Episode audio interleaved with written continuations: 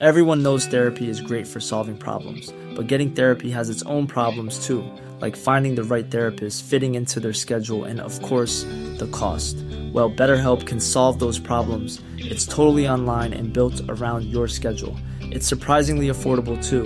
Connect with a credentialed therapist by phone, video, or online chat, all from the comfort of your home. Visit betterhelp.com to learn more and save 10% on your first month. That's BetterHelp, H E L P.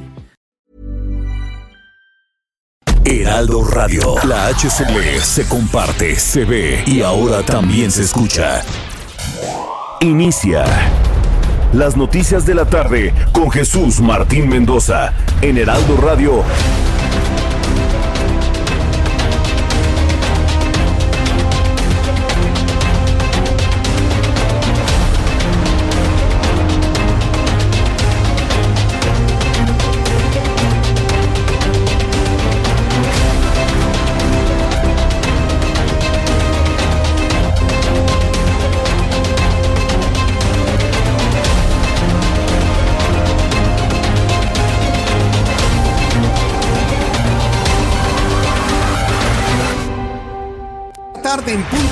centro de la República Mexicana. Bienvenidos, muy buenas tardes. Iniciamos nuestro programa de noticias este martes 12 de enero del año 2021. Súbale el volumen a su radio que inician las noticias más importantes que han ocurrido en México y el mundo y que le doy a conocer en este momento a través de la enorme red de emisoras del Heraldo Radio en la República Mexicana.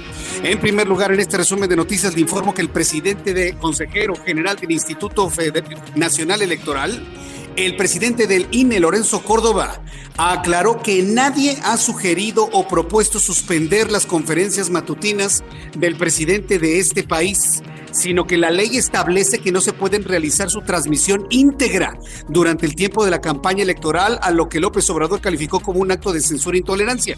Esta mañana López Obrador evidentemente quiere usar las mañaneras como una plataforma de campaña para las elecciones del 2021 y le voy a decir una cosa, no se lo vamos a permitir que haga su conferencia matutina, pero esta no podrá ser transmitida íntegra bajo ninguna circunstancia por ningún canal de televisión, por ninguna estación de radio y tampoco por ninguna plataforma digital.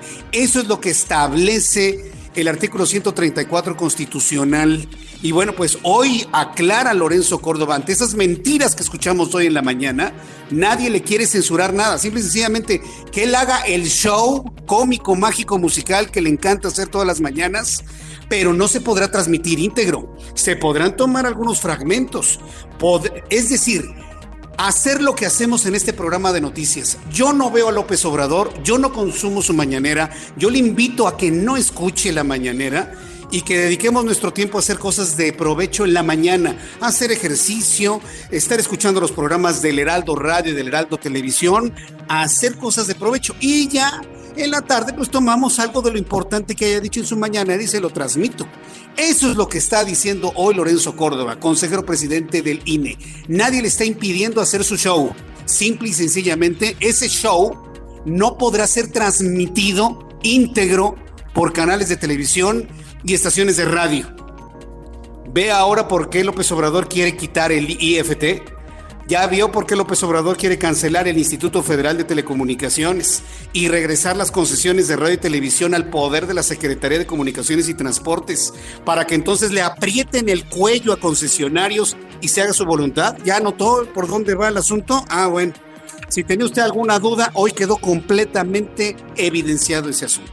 Al ratito le voy a presentar un pedazo del audio de lo que dijo hoy en la mañana y cómo se queja, ¿no? De que le quieren impedir al presidente informar. No, no se le está impidiendo nada. Simple y sencillamente, el presidente tiene que ser el primer respetuoso de la ley. Y la ley impide a organismos federales, locales, hacer informes de labores que puedan ser susceptibles de actos de campaña. Nada más. Lorenzo Córdoba habló de buscar la equidad y así lo comentó precisamente en su cuenta de Twitter, en donde subió un video de donde extrajimos lo siguiente. Ante la desinformación que se ha difundido sobre la transmisión de las conferencias mañaneras del presidente Andrés Manuel López Obrador, hay que aclarar a la opinión pública que nadie ha propuesto suspenderlas o cancelarlas. Los criterios vigentes y que se han aplicado en los últimos dos años establecen que durante las campañas electorales se debe suspender la transmisión íntegra de esas conferencias al considerarse que, al realizarse en ellas una promoción de los logros de gobierno, constituyen propaganda gubernamental cuya difusión está prohibida durante las campañas por nuestra Constitución. Nadie ha sostenido que el gobierno debe renunciar a su derecho a informar. Bien, pues esto fue lo que comentó Lorenzo Córdoba. Esto fue lo que comentó a través de su cuenta de Twitter. Y bueno, pues se, se le veía molesto, se le veía enojado a Lorenzo Córdoba en lo que él ha considerado un acto de desinformación. ¿Cuál? Pues la que manejó Andrés Manuel López Obrador esta mañana, por supuesto, presionándolos para hacer su santa voluntad. Bueno, más adelante le voy a tener todos los detalles de este asunto. Además, los gobernadores integrantes de la Alianza Federalista aseguraron que sin órganos autónomos, los usuarios de telefonía, financieros, víctimas de abuso quedarán en total estado de indefensión. Todo el país Ayer, como nos lo dijo Gerardo Rodríguez, Chairos y Fifís, de todos lados estamos, me incluyo, en contra de la desaparición de las instituciones autónomas. ¿Sabe por qué? Porque son ciudadanas. usted se va a quedar cruzado de brazos porque llega un presidente que le es incómodo, el INAI, y lo quiere desaparecer simplemente porque le ha resultado incómodo bajo el argumento falaz del dinero porque eso no es cierto. Ya ayer la decía que el INAI tiene 900 millones de pesos al año y él se gasta el doble en su institutito de béisbol. Ah, bueno, pues para que vea que las cosas no son como se dicen. Este señor dijo que no le mentir al pueblo y se le ha pasado mintiendo en las últimas 72 horas por lo menos. Me voy a tener más detalles de esto más adelante aquí en el Heraldo Radio. Además, este martes arribó a México un nuevo lote de más de 439 mil vacunas contra COVID-19, el más numeroso hasta el momento. Estas dosis desarrolladas por Pfizer y BioNTech se distribuirán a lo largo del territorio nacional para comenzar con la etapa de vacunación masiva en el personal de salud. Esto fue lo que dijo Marcelo Ebrard, secretario de Relaciones Exteriores, pero con su investidura de secretario de salud de facto. Esto fue lo que dijo Marcelo Ebrard. A partir de hoy, con este envío, se inicia en México una vacunación masiva que nos pone en el primer lugar de América Latina. Y no hemos olvidado al resto de América Latina porque México es solidario y también estamos viendo que se acelera el proceso de la vacuna AstraZeneca, que será para todos los países de América Latina 250 millones de dosis. Bien, pues ahí está el resultado del trabajo y del esfuerzo de un Marcelo Ebrard para poder traer Vacunas no son suficientes, evidentemente, pero bueno, pues han ido fluyendo a diferencia de otros países del tercer mundo. Ya lo platicaremos más adelante aquí en el Heraldo Radio. Además, este martes entró en vigor la reforma de la Ley Federal del Trabajo en materia de teletrabajo o home office, que reconoce el desempeño de actividades remuneradas en lugares distintos al establecimiento del patrón, por lo que no se requiere la presencia física en el centro de trabajo. ¿Qué es lo que incluye esta ley? ¿Qué es lo que de alguna manera obliga a, los patrones y también a los trabajadores. Más adelante se lo platicaré aquí en el Heraldo Radio y también le informaré que Florencia Serranía, directora del Sistema de Transporte Colectivo Metro, detalló que la última semana de enero podría reanudarse el servicio en las líneas 1, 2 y 3 del metro tras el incendio que afectó su funcionamiento. Eso es lo que ha informado Florencia Serranía. A partir, eh, en la última semana de, de enero, estamos proponiendo un inicio del servicio de la línea 1, 2 y 3 en el orden que viene aquí, primero la línea 1, luego la línea 3 y finalmente la línea 2, de una forma escalonada y les iremos informando el día que entre cada línea. Para que nosotros podamos, podamos iniciar el servicio, vamos a iniciar con un el modo más seguro de operación y vamos a empezar con pocos trenes. Bien, pues esto es lo que sucedió eh, el día de hoy en esta conferencia, en donde Florencia Serranía se compromete que a finales de este mes, es decir, en 15 días, esté funcionando ya la línea 1, 2 y 3, contrario a lo que se había especulado, que pudiese empezar su funcionamiento hasta el mes de abril. Sería impensable, créamelo, ¿eh? En ninguna parte del planeta Tierra se tarda tanto en restablecerse un sistema de transporte colectivo. Y además, hoy sucedieron dos incidentes, ¿eh? Sucedieron dos incidentes en el sistema de transporte colectivo Metro. Uno en la línea A, uno de los eh, carros de un tren se descarrila en la línea A, la línea férrea que tenemos hacia el norte de la ciudad. perdóneme usted, la férrea que va hacia el este, hacia Los Reyes La Paz. Y otro incidente en la línea 7. Llegando a la estación auditorio, uno de los carros de uno de los trenes se le incendiaron las balatas. Llegó echando humo, fuego y demás ante el susto de los usuarios. Bueno, pues le, platicaré más adelante estos incidentes que ocurrieron hoy en el sistema de transporte colectivo Metro. Además, conocerá usted que el Instituto Mexicano del Seguro Social informó este martes que durante el año pasado, debido a la pandemia de COVID-19, se eliminaron 647.710 empleos formales, la cifra más alta de lo que se tenga registro en ese instituto. También le informaré con detalle más adelante que se espera que la Cámara de Representantes vote este martes sobre la medida que pide que el presidente Donald Trump sea destituido de su cargo mediante la enmienda 25 a raíz del violento asedio al Capitolio de los Estados Unidos la semana pasada. Y bueno, pues debo decirle que Mike Pence pues ya calculó el asunto, ¿eh? y ya no le va a entrar a, pedir la destitución de Donald Trump a través de la enmienda, enmienda, número 25. Y es que Donald Trump y Mike Pence han firmado la paz ya se dieron la mano y han acordado terminar juntos su periodo gubernamental el próximo 20 de eh, enero, es decir, ya la próxima semana. Entonces se dieron la mano, por lo menos en cuanto a conveniencia política, y ya no hay más problema. Pence no va a pedir la destitución de Donald Trump, por lo que se espera que entonces estas instancias legislativas, bueno, pues inicien un juicio en contra del presidente de los Estados Unidos, Donald Trump. Un tribunal de Jordania condenó este martes a la pena de muerte en la horca a un jordano que apuñaló en 2019 a ocho personas, entre ellas tres turistas mexicanos y también a un suizo. En las deportivas, tras los constantes experimentos del Mazatlán, equipo que abrió sus puertas pese a la pandemia, ahora será Necaxa el segundo equipo que recibirá a los aficionados en sus tribunas dentro del Guardianes 2021. Con Roberto San Germán le vamos a tener todos los detalles de la información deportiva de este martes 12 de enero. Vamos a escuchar a nuestros compañeros corresponsales en la República Mexicana. Herbert Escalante es nuestro corresponsal en Mérida, Yucatán. El tren Maya pasará por arriba de Mérida a nueve metros de altura. A ver, platícanos, ¿cómo va a ser esto? Te escuchamos, Herbert. Hola, buenas tardes. Así es, aunque el proyecto original era que el tren Maya transite de manera subterránea en Mérida, el director del Fondo Nacional de Fomento del Turismo, Fonatur, Rogelio Jiménez Pons, informó que tras realizar estudios técnicos tomaron la decisión que su paso por la ciudad será principalmente a través de un viaducto que se elevará nueve metros. El funcionario informó que solo un pequeño tramo será subterráneo en la zona del periférico oriente, justo en la entrada del fraccionamiento Los Héroes, debido a que ahí existe un puente. Luego habrá otro espacio que será sobre la superficie, eh, sobre la calle 39, y posteriormente se elevará, como tú bien señalabas, nueve metros con la intención de no perjudicar el tráfico vehicular. La decisión de que el tren Maya pase por arriba se tomó por cuestiones económicas, informó el funcionario. Eh, cabe señalar que cuando el trayecto llena la zona comercial y habitacional es donde se tendría que ser elevado para no perturbar a la ciudad, según señaló Jiménez Pons.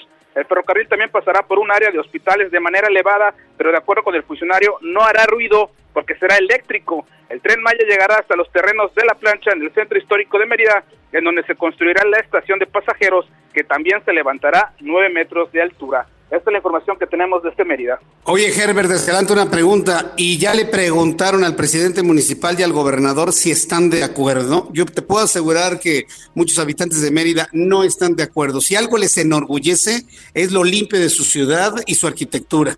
Como para que les pongan un armastrote de concreto ahí para un tren viejo, que porque eso de que es eléctrico no va a ser eléctrico, va a ser a diésel. Pero bueno, este, ¿están de acuerdo el presidente municipal y el gobernador de Yucatán de esa obra?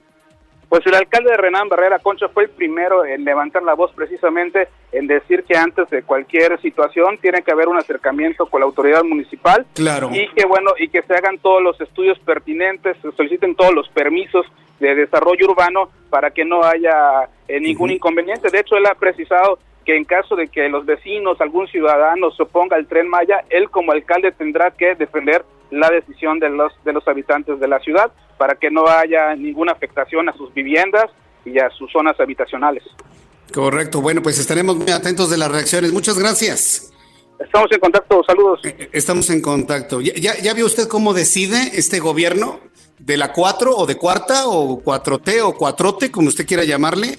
¿Ya vio cómo deciden? Determinan sin preguntarle a los presidentes municipales, mucho menos a la ciudadanía qué es lo que quieren hacer, como si López Obrador fuera dueño del país. No es el dueño del país. Y le voy a adelantar algo. Mauricio Vila, gobernador de Yucatán, y el presidente municipal de, de, Mérida no van a estar de acuerdo con que le den en la torre la ciudad de Mérida. Ven algo bonito, ven algo ordenado, ven algo progresista en México y le quieren dar en la torre. Esa es la idea que trae el presidente de este país. Es una ciudad hermosa, Mérida, como para que le pongan un tren arriba. No, señores, no lo permitan digo, el paseo Montejo es un orgullo y es un patrimonio de México y le van a meter allá arribita un, un tren. No, yo no creo que nuestros amigos que nos escuchen en media Yucatán estén de acuerdo. Yo les invito para que me escriban a través de mi cuenta de Twitter, arroba Jesús Martín MX. ¿Conoce usted Mérida? ¿Verdad que es precioso Mérida? Ah, bueno, póngale encima un tren. Ah, bueno, pues para que vea. Y sin preguntarle ni al gobernador ni al presidente municipal, ¿eh? nada más para que vea cómo se manejan. En otras informaciones, vamos hasta Guanajuato con Gabriela Montejano, asesinan a diputado y precandidato del PAN. Adelante, Gabriela, ¿qué fue lo que ocurrió? Hola, ¿qué tal? Muy buenas tardes. Así es, Juan Antonio Acosta Cano, diputado del PAN por el Distrito 16 y aspirante a la alcaldía de Juventino Rosas, fue ejecutado a balazos en la zona centro del municipio. Alrededor de las nueve y media de la mañana de este martes, se informó sobre un ataque armado en la calle Álvaro Obregón y Venustiano Carranza. Cuando llegaron agentes policíacos observaron que sobre la vía pública se encontraba un hombre sin vida con diversos impactos de arma de fuego. Los elementos confirmaron que se trataba del diputado del PAN, Juan Antonio Acosta Cano. Según los reportes, el funcionario iba caminando cuando sujetos se le acercaron y le dispararon para inmediatamente huir. Acosta Cano fue el alcalde de este municipio en dos periodos, del 2006 al 2009 y del 2012 al 2015 y el pasado 15 de diciembre se registró como precandidato del PAN para la contienda 2021. Ese es el reporte desde el estado de Guanajuato. Correcto, muchas gracias por la información, Gabriela Montejano. Buenas tardes. Buenas tardes. Vamos directamente hasta el estado de Puebla. Claudia Espinosa, ¿qué actualizaciones tienes sobre información de COVID-19? Hola Martín, te saludo con gusto a ti y a todos los amigos del Heraldo Media Group. Pues en las últimas horas se reportaron 23 defunciones para llegar a un total de 6.435 de lo que va de la pandemia, por lo que Puebla está a punto de llegar a los 6.500 decesos a consecuencia del virus. Esto lo dio a conocer el secretario de Salud, José Antonio Martínez García. Señaló que hasta el momento pues se han eh, aplicado 92.643 muestras y 52.830 han salido positivas. Casos activos hay en estos momentos en la entidad 1.540 en 83 municipios. Sin embargo, bueno, en hospitalización se sigue creciendo. Hay 1.155 personas que requieren del apoyo de los nosocomios. 185 están en condiciones graves ya que requieren de ventilación mecánica, por lo que se está ampliando la capacidad de la infraestructura hospitalaria en algunas zonas de la entidad, principalmente en la capital que tiene el mayor número de contagios. Es la información desde Puebla.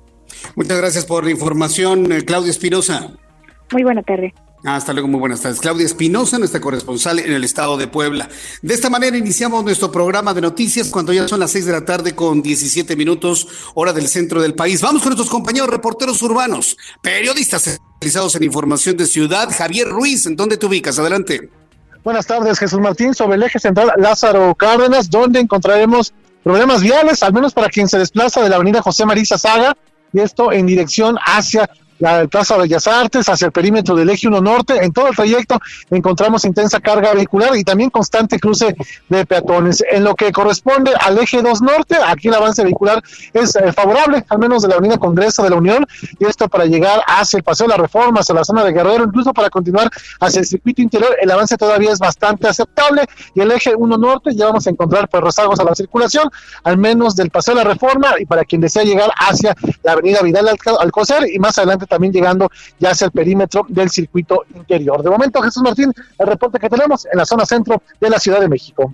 Muchas gracias por esta información, Javier Ruiz. Estamos atentos, hasta luego. Buenas tardes. Estamos atentos y saludo con mucho gusto a Gerardo Galicia con más información. ¿En dónde te ubicas, Gerardo? Adelante zona sur de la capital Jesús Martín. El gusto es nuestro y tenemos información para nuestros amigos que van a utilizar División del Norte. Tuvimos tiempo de recorrerla y está avanzando bastante bien entre el circuito bicentenario y su tramo Río Churubusco y su entronque con la avenida Miguel Ángel de Quevedo. Es justo en este punto donde se iban a encontrar asentamientos por operación de semáforo, realmente nada para buscar alguna alternativa. De hecho, Tlalpan también está avanzando bastante bien. Hay asentamiento también llegando a la avenida Miguel Ángel de Quevedo, pero se mantiene como buena opción para poderse mover al sur de la capital. El circuito bicentenario lleva un avance extraordinario entre División del Norte y su cruce con La Viga. Y finalizamos el reporte, Jesús Martín, recordando a nuestros amigos del auditorio que las líneas eh, 4, la línea 5 y la línea número 6 del metro ya está en operación. Tenemos algunos eh, retrasos, el avance del convoy es lento, cercano a los 10 minutos de espera, pero por lo pronto ya está operando desde las 5 de la mañana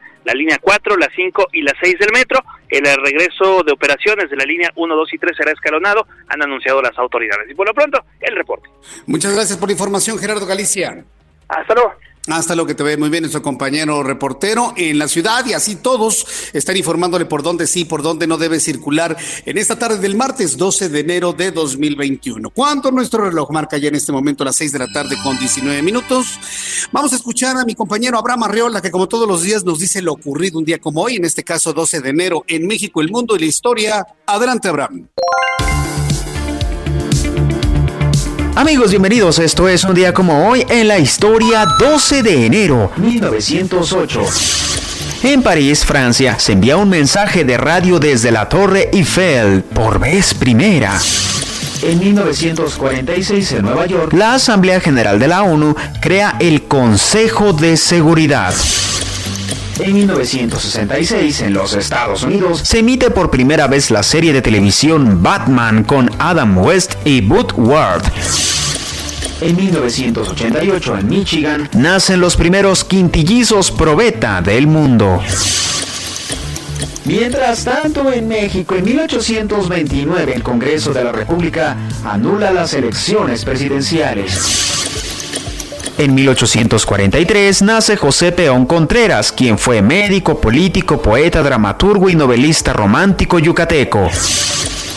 En 1926 el gobierno británico protestó ante el gobierno de México debido al artículo 27 de nuestra constitución, el cual prohibía tener terrenos prolíferos a los extranjeros. Amigos, esto fue un día como hoy en la historia. Muchísimas gracias. Muchísimas gracias a ti, Abraham Arreola. Gracias por las efemérides. Y vamos a revisar rápidamente antes de los mensajes cómo nos va a tratar el, tiempo durante las próximas horas. Bueno, pues las condiciones de frío están tremendas en el norte del país. Fíjese que en Monterrey, al ratito a las 7 entramos en contacto con nuestros amigos en Monterrey, Nuevo León, y les vamos a recordar cómo va a estar el pronóstico del tiempo allá. Pero por lo pronto le adelanto que es una de las ciudades más frías del día de hoy. Tuvieron toda la mañana hasta el mediodía 3 grados, imagínense. Bueno, ¿qué es lo que está ocurriendo? Bueno, es el Frente Frío número 26 y la masa de aire frío que va a estar provocando lluvias puntuales intensas, descargas eléctricas y rachas de viento en, Quintan, en Quintana Roo. Hay, habrá un evento de norte con rachas de hasta 90 kilómetros por hora.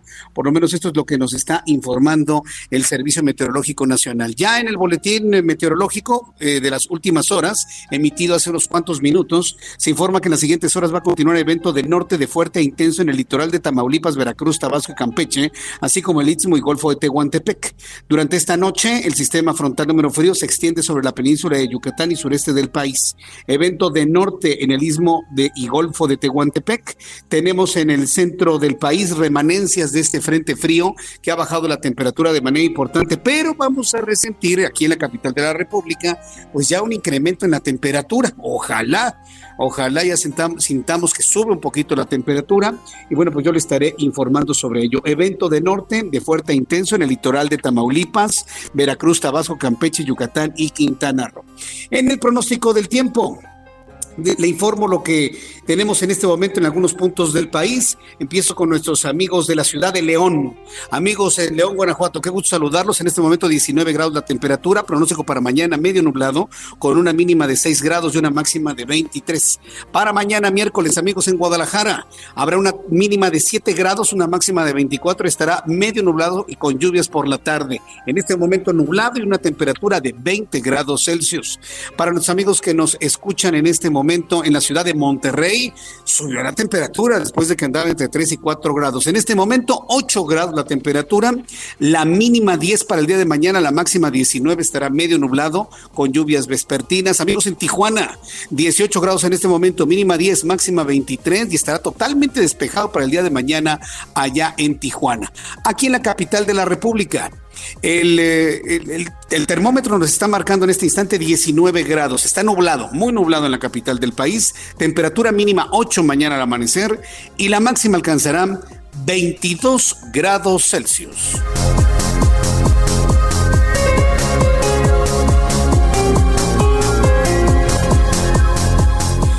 Ya son en este momento las 6 de la tarde con 24 minutos hora del centro de la República Mexicana. Después de los anuncios, le voy a platicar todo lo que ha sucedido ahora con este conflicto, nuevo enfrentamiento, vamos a llamarlo así, entre el señor que encabeza el gobierno de este país, que no hay que olvidar que es nuestro empleado. Nosotros lo contratamos a través de un voto y le pagamos con nuestros impuestos es nuestro empleado. Bueno, este señor quiere hacer su santa voluntad y brincarse lo que establece la Constitución en cuanto a promoción política. Ya platicaremos de ello. Iremos a los Estados Unidos para saber cómo está la situación con Donald Trump. Voy a los anuncios y regreso enseguida con toda esta información. Escuche usted el Heraldo Radio. Escuchas a Jesús Martín Mendoza con las noticias de la tarde por Heraldo Radio, una estación de Heraldo Media Group. Heraldo Radio.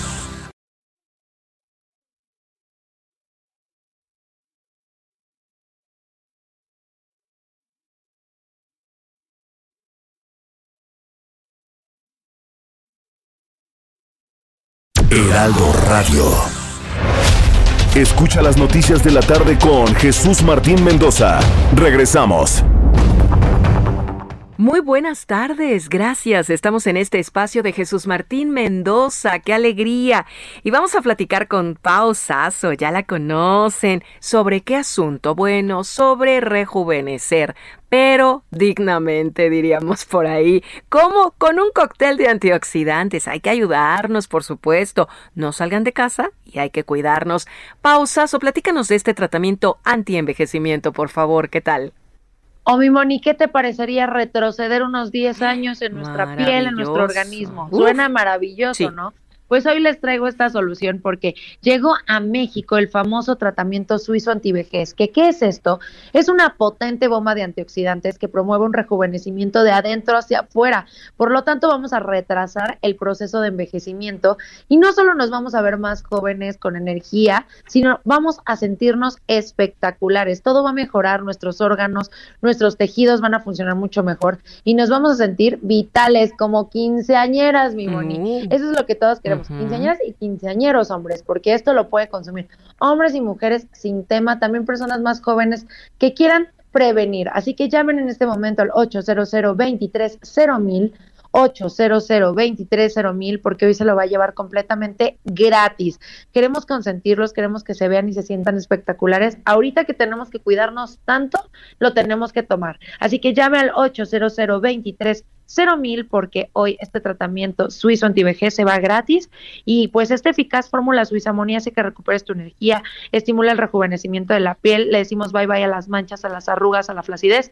10 años más jóvenes, este tratamiento cuesta más de dos mil pesos, hoy se va gratis, los queremos consentir, así que llamen al 800 23 mil, mi Moni, ¿cómo ves? A marcar, yo veo súper bien esta promoción para el programa de Jesús Martín Mendoza y los invitamos a que se animen, a que marquen y a quieran este tratamiento anti antivejez. Gracias, Pau.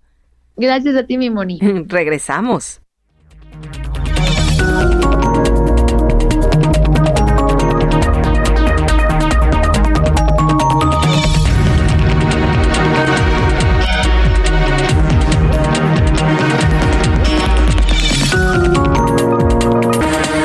Son en este momento las 6 de la tarde con 32 minutos, 6 de la tarde con 32 horas del centro de la República Mexicana. Escucha usted el Heraldo Radio, yo soy Jesús Martín Mendoza y les saludo como todas las tardes.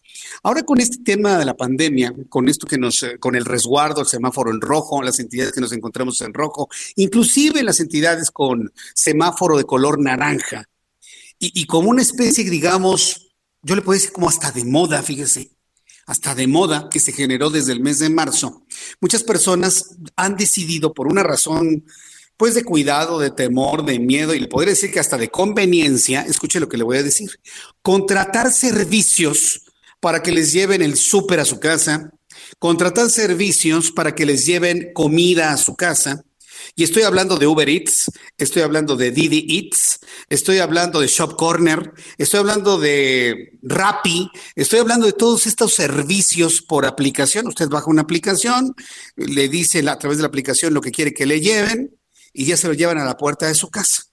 Yo he sabido de personas que se han contagiado de COVID porque el repartidor tenía COVID, les tornudó a la comida, a los envases, llegan, entran y se enferman y les va como en feria sin salir de su casa. ¿eh? Así que no crea que, que es una medida infalible y muy segura porque usted no sabe el estado de salud de la gente que está haciendo el servicio que usted contrató a través de aplicación. Entonces, una vez aclarado esto, eh, hoy el eh, gobierno de la Ciudad de México y esto mucha atención amigos que nos escuchan en otras partes del país, porque seguramente también ahí se va, se va a dar, se va a empezar a analizar este tema de las comisiones que cobran estas aplicaciones para la adquisición de alimentos, llevarlos a su casa, inclusive todo tipo de productos. Tengo en la línea telefónica a nuestro compañero Carlos Navarro, reportero del Heraldo Media Group, quien, quien nos informa. Adelante, Carlos, escuchamos. Buenas tardes, Jesús Martín. Te saludo con gusto a ti al auditorio. Y luego de que el sector restaurantero manifestara su preocupación por las altas comisiones que manejan estas aplicaciones que mencionabas, autoridades del gobierno de la Ciudad de México se reunieron con las señaladas para atender la situación. La mandataria capitalina Claudia Sheinbaum explicó en qué consistió el primer encuentro que sostuvieron ayer con estas aplicaciones. Escuchemos. Se tuvo ya una reunión con las aplicaciones telefónicas en las que se apoyan muchas veces los restaurantes para poder llevar alimentos a domicilio.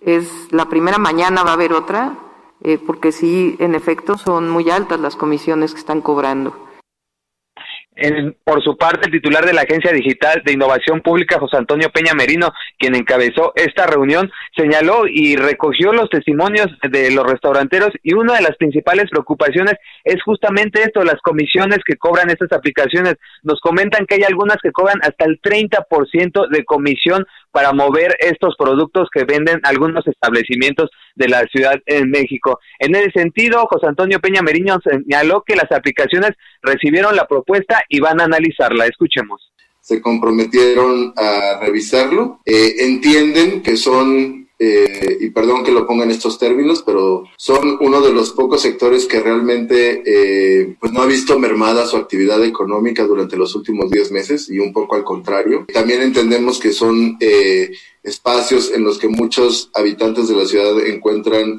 oportunidad de empleo y de hacerse de ingresos. Por supuesto no queremos afectar eso, pero sí es importante pues que al ser parte del ecosistema de la ciudad, de la vida cotidiana de la ciudad, pues se unan de manera solidaria y empática con el momento complicado que en este caso el sector de restaurantes está viviendo.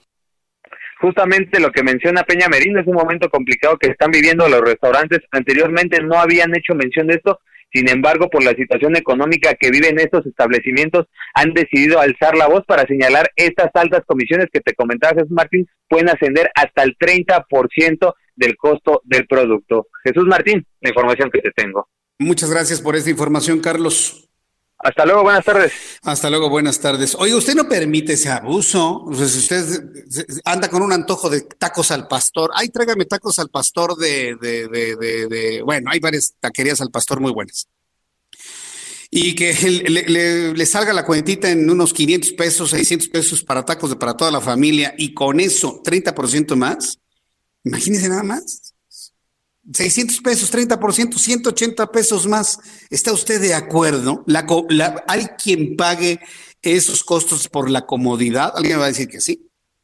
Pero pues finalmente no es justo. Y además, tampoco es seguro, insisto.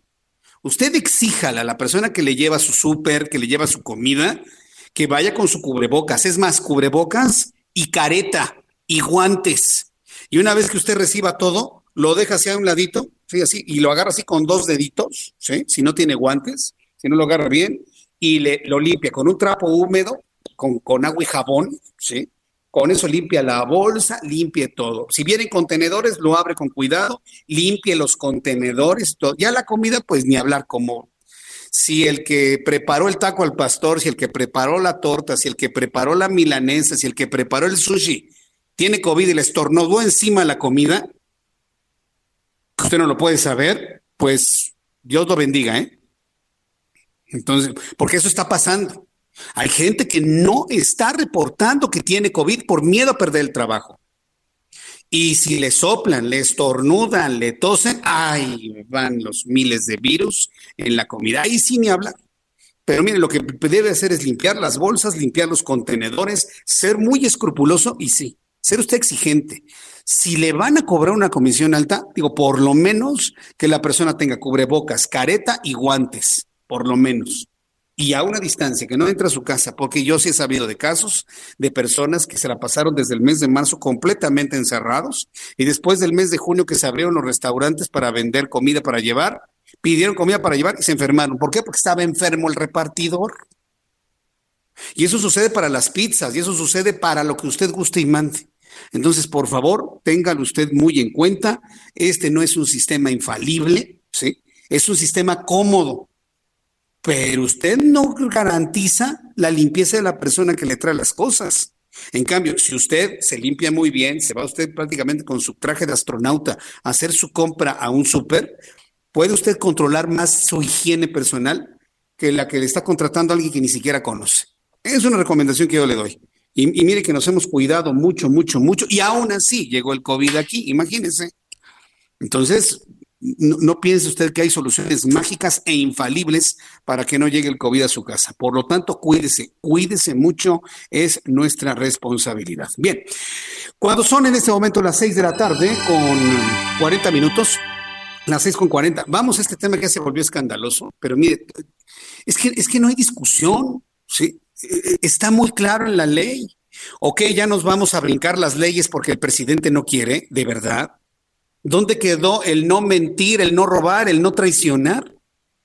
Mentir es traicionar a la, población.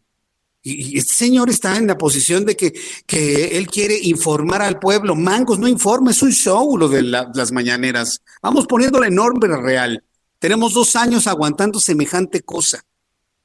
Y ahora que la ley le impide a López Obrador que los medios de comunicación difundan su mañanera de manera íntegra, este señor le quiere engañar a la gente menos informada, a la gente más eh, con mayores desventajas de información, eh, haciéndole creer que, que, lo quieren censurar. Hágame usted el favor. Es lo mismo que pasó con lo del desafuero. Ahí tenían allá cuando era jefe de gobierno, gritando en arengas este señor que tristemente llegó al Palacio Nacional, gritando ahí, me quieren desaforar y las, las señoras viejitas, ay, lo quieren desaforar. Yo creo que se imaginaban que lo querían latigar, una cosa así, ¿no? Engañando a la gente. Desaforarlo es quitarle el fuero para que sea juzgado, lo mismo que está proponiendo ahora ya como presidente. Ah, pues eso es lo mismo. Está queriéndole hacer creer a la gente más ignorante de este país, menos preparada y menos informada, que lo quieren censurar, que le quieren cancelar su conferencia. Y eso es una mentira. Hoy tuvo que salir Lorenzo Córdoba a aclarar el asunto. No, señor, no le estamos prohibiendo que usted haga sus, sus shows o sus informes. Lo que no permite la ley, no lo está impidiendo el INE, lo que no permite la constitución es que ninguna entidad federal o local haga actos informativos que sean constitutivos de, de, de campaña electoral desde el propio gobierno. Así lo establece, palabras más, palabras menos. Tuvo que salir a medios de comunicación Lorenzo Córdoba, presidente del Instituto Nacional Electoral, aclarando que el órgano electoral no ha propuesto suspender las conferencias matutinas del señor López Obrador, sino evitar la transmisión íntegra de acuerdo con los criterios legales vigentes constitucionales. A través de un video difundido en redes sociales en su cuenta de Twitter, Córdoba Vianelo explicó que no se ha sostenido que el gobierno deba renunciar a su derecho a informar y por su parte los medios de comunicación tienen el derecho y la obligación de comunicar lo que informe el presidente en sus mañaneras, pero en tiempo electoral lo único que se está pidiendo es que esa conferencia, que algunos medios barberos, así lo debo decir, algunos medios barberos esperando que eh, les dé alguna dádiva el presidente, transmiten completamente la conferencia matutina, eso ya no lo van a poder hacer, porque es un asunto de ley. Así lo establece la ley. Y para tener orden en este país tenemos que respetar la ley. Así, eh, hasta parece que es, es, algo increíble lo que le estoy diciendo, pero en un medio de comunicación diciéndoles, te tiene que respetar la ley, lo que está en la Constitución. Eso fue lo único que hizo hoy Lorenzo Córdoba, aclararle al presidente, y bueno, no, no dijo el presidente, dice, ante la desinformación que se generó, se ve que estaba enojado Lorenzo Córdoba con el señor de las mañaneras. Lorenzo Córdoba agregó que en las elecciones de 2019 y 2020 en los estados se acataron las resoluciones de la autoridad electoral, por lo que esos mismos criterios que hoy están vigentes deberán aplicarse en las elecciones de este año a partir del 4 de abril, cuando comenzarán en todo el país las campañas. Le voy a presentar un fragmento de este mensaje que dura dos minutos, ¿eh? un minuto con 58 segundos. Lo puede usted ver en el sitio o en la cuenta de Lorenzo Córdoba de Twitter, pero aquí le presento un fragmento central de lo que tuvo que aclarar hoy el propio presidente del Instituto Nacional Electoral. Hay que aclarar a la opinión pública que nadie ha propuesto suspenderlas o cancelarlas. Los criterios vigentes y que se han aplicado en los últimos dos años establecen que durante las campañas electorales se debe suspender la transmisión íntegra de esas conferencias al considerarse que, al realizarse en ellas una promoción de los logros de gobierno, constituyen propaganda gubernamental cuya difusión está prohibida durante las campañas por nuestra Constitución. Nadie ha sostenido que el gobierno debe renunciar a su derecho a informar. Por su parte, los medios de comunicación tienen el derecho y la obligación de comunicar lo que se dice en esos espacios e incluso retomar fragmentos de dichas conferencias, pero no transmitirlas completas durante las campañas electorales. Bien, pues esto fue lo que comentó Lorenzo Córdoba, ni más ni menos. Al ratito voy a platicar con el consejero Ciro Murayama, espero tener contacto con Ciro Murayama para que nos platique esto. Es más, es un asunto hasta verdaderamente inútil tener que redundar en ello, porque el presidente tiene que ceñirse a lo que dice la ley, punto.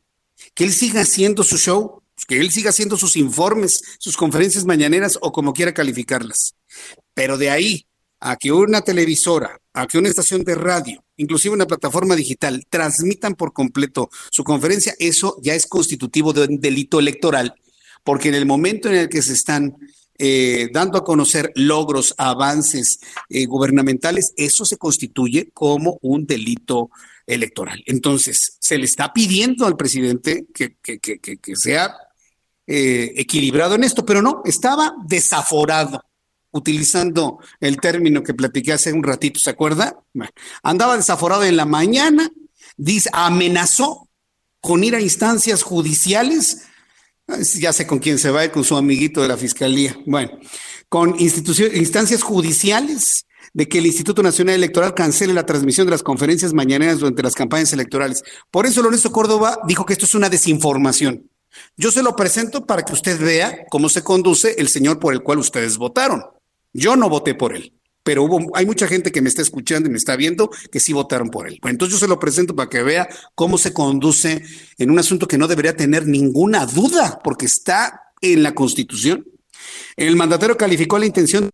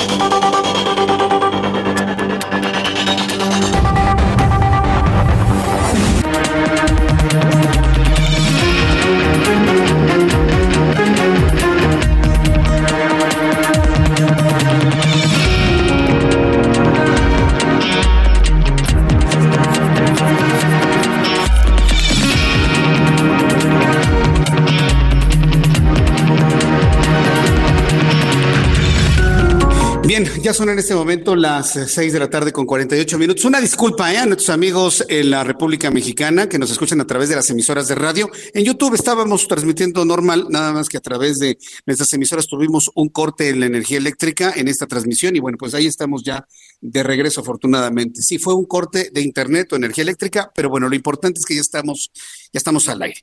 Ah, entonces le decía que el presidente dice, está argumentando falsamente de que se le quieren cancelar las matutinas y jamás se ha dicho eso, simple y sencillamente que no podrán ser transmitidas íntegramente.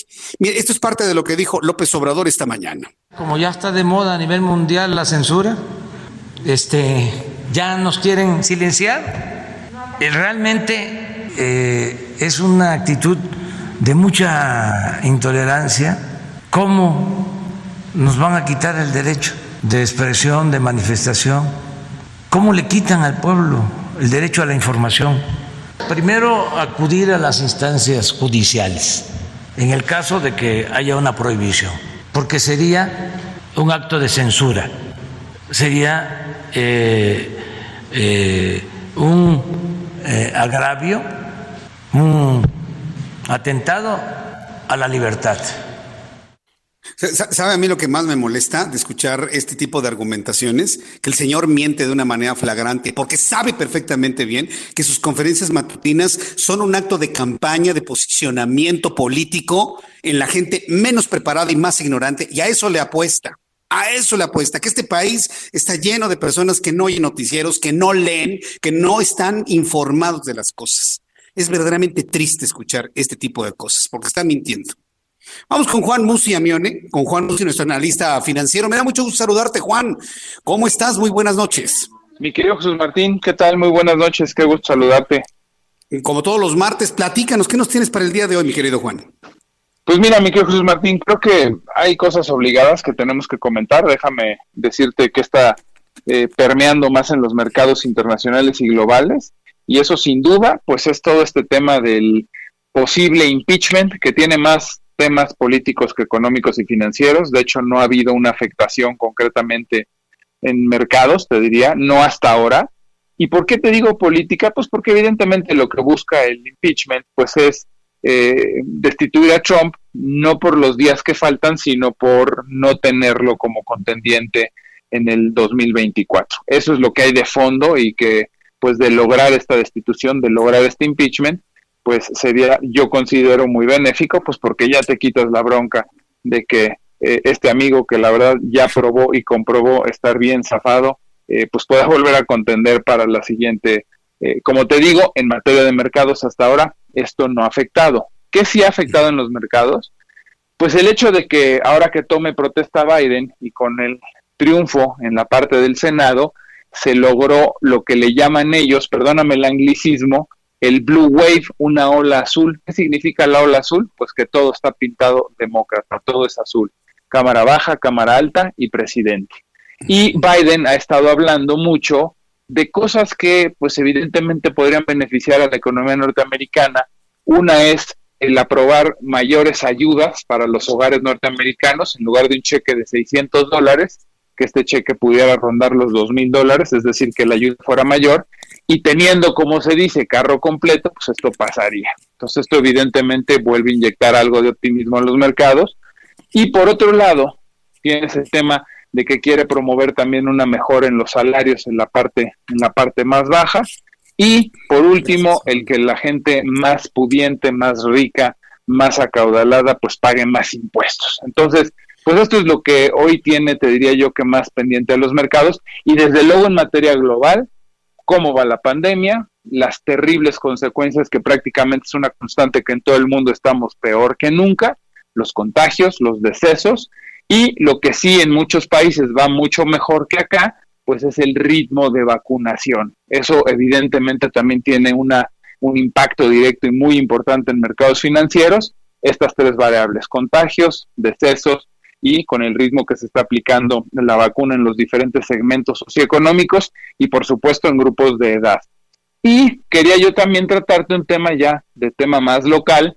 Siempre tú y yo pues tratamos de pues hombre, alertar y buscar que estas cosas que a veces se les ocurren a nuestros brillantes legisladores y de repente no solo a los legisladores, sino también al gobierno federal, eh, pues este tema de eliminar los organismos autónomos.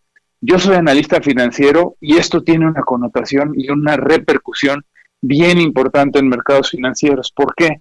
Pues porque el riesgo de quitar una institución o instituciones como el INAI, por ejemplo, eventualmente, pues como se hablaba del INE, pues podría tener un impacto directo en la calificación crediticia de México. Entonces, no solo son eventos que tienen un alcance, pues evidentemente terrible por la destrucción de las instituciones, por darle un poder absoluto y una secrecía y una falta de transparencia total al gobierno federal, pero el gran impacto que podría tener esto en mercados financieros sería que desde luego que la comunidad internacional y las calificadoras de ocurrir algo así, pues evidentemente no lo van a ver con nada buenos ojos, ¿no? Entonces, pues otra vez sale este tema, aunado a este que no ha muerto de la recepción de dinero en efectivo con el que cerramos el año en el Banco de México, y pues de nuevo, focos amarillos o rojos, mi querido Jesús Martín, rojo incandescente. Ay, estamos en el peor momento con el peor gobierno. Mi querido Juan, danos por favor tu cuenta de Twitter para que el público te siga, te escuche, vea tus videos y además eh, te pueda consultar asuntos de carácter patrimonial. Juan. Por supuesto, en arroba Juan S. Musi, en Twitter, arroba Juan S. Musi, con el gusto de poder ayudarlos a tomar decisiones económicas y financieras y por supuesto en materia de inversiones, mi querido Jesús Martín. Muchas gracias, mi querido Juan. Te envío un fuerte abrazo. Gracias.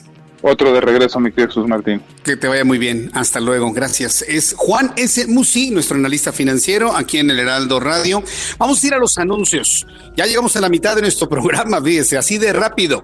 Le invito para que se quede con nosotros y me escriba a través de Twitter, arroba Jesús Martín MX y a través de YouTube en el canal Jesús Martín MX. Escuchas a Jesús Martín Mendoza con las noticias de la tarde por Heraldo Radio, una estación de Heraldo Media Group. Heraldo Radio 98.5 FM. Heraldo Radio, la HCL se comparte, se ve y ahora también se escucha. Escucha las noticias de la tarde con Jesús Martín Mendoza. Regresamos.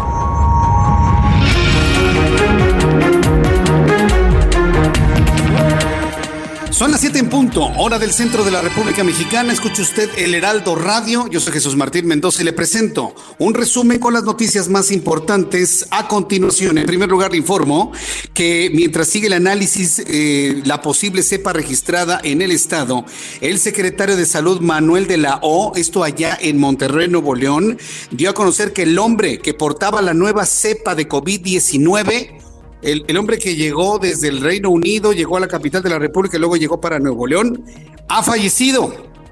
Ha fallecido el primer hombre con la nueva cepa de COVID-19, se está informando en estos momentos. Agregó que el hombre de 60 años y su esposa se realizaron la prueba el pasado 9 de diciembre en el Centro de Salud Terminal, pero la salud del paciente masculino se agravó. Ahora están en vigilancia su esposa, sus hijos y su nuera. Dice nada más qué drama familiar están viviendo. Más adelante le voy a tener detalles de esto que ocurre allá. Le damos la más cordial bienvenida a nuestros amigos en la ciudad de Monterrey, Nuevo León. Aquí las noticias como a usted le gusta escucharlas. Aquí las noticias como le gusta a usted escucharlas, amigos allá en Monterrey, que nos escuchan a través del 90.1 de frecuencia modulada. Sean ustedes bienvenidos. El senador por el PRD, Juan Manuel Fósil Pérez, manifestó su desacuerdo con la intención de López Obrador de desaparecer el ENAI, el Instituto Nacional de Transparencia, Acceso a la Información y Protección de Datos Personales.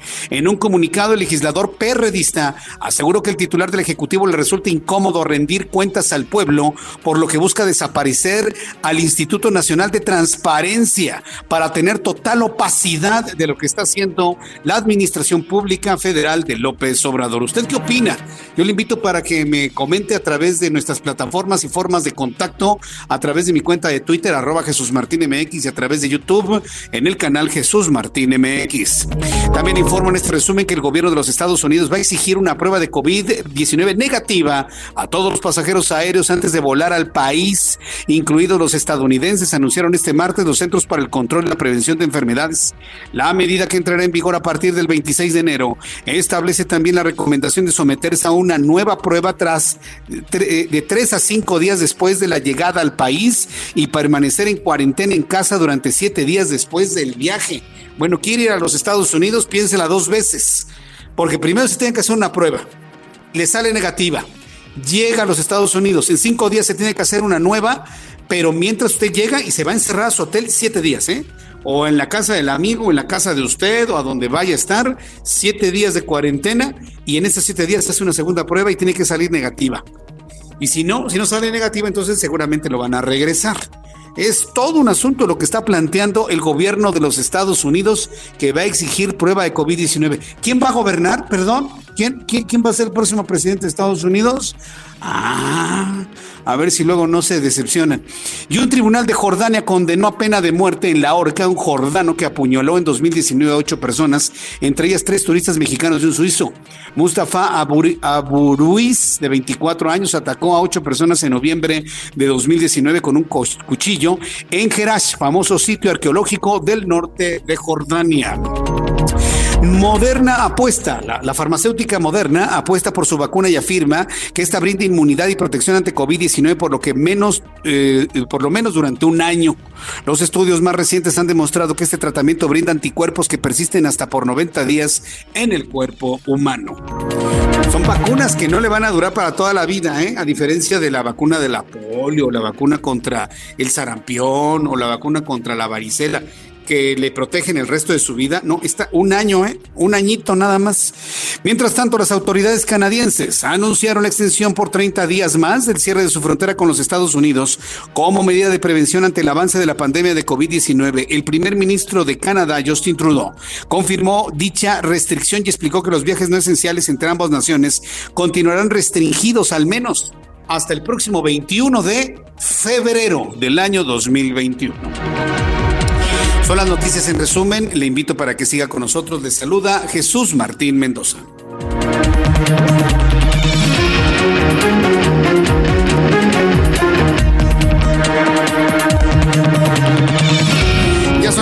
Las 7 con 4, las 19 horas con 4 minutos fuera del centro de la República Mexicana.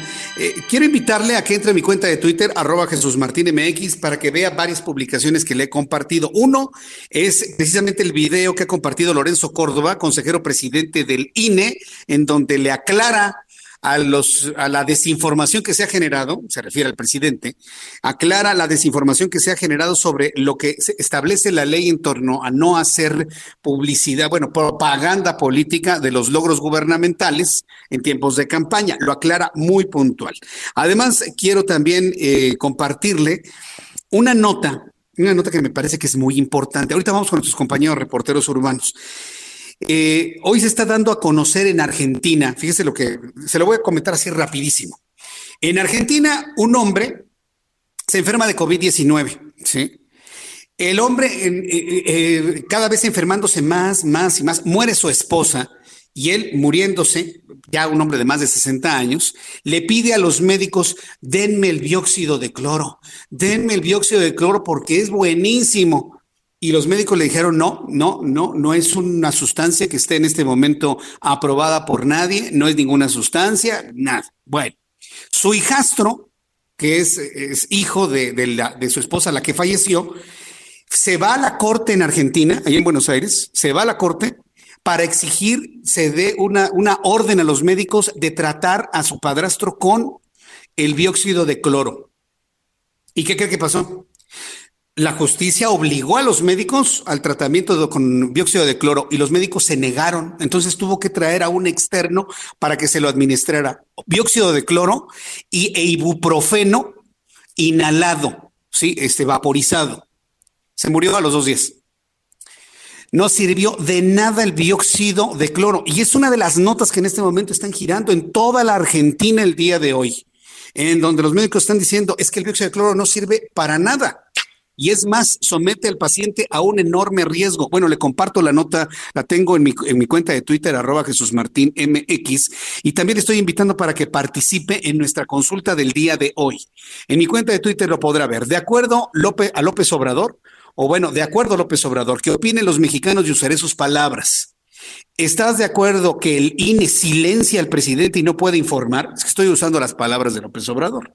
Y le agregaría, en tiempo de campaña electoral, y en el hilo le pongo el video donde lo dice el presidente.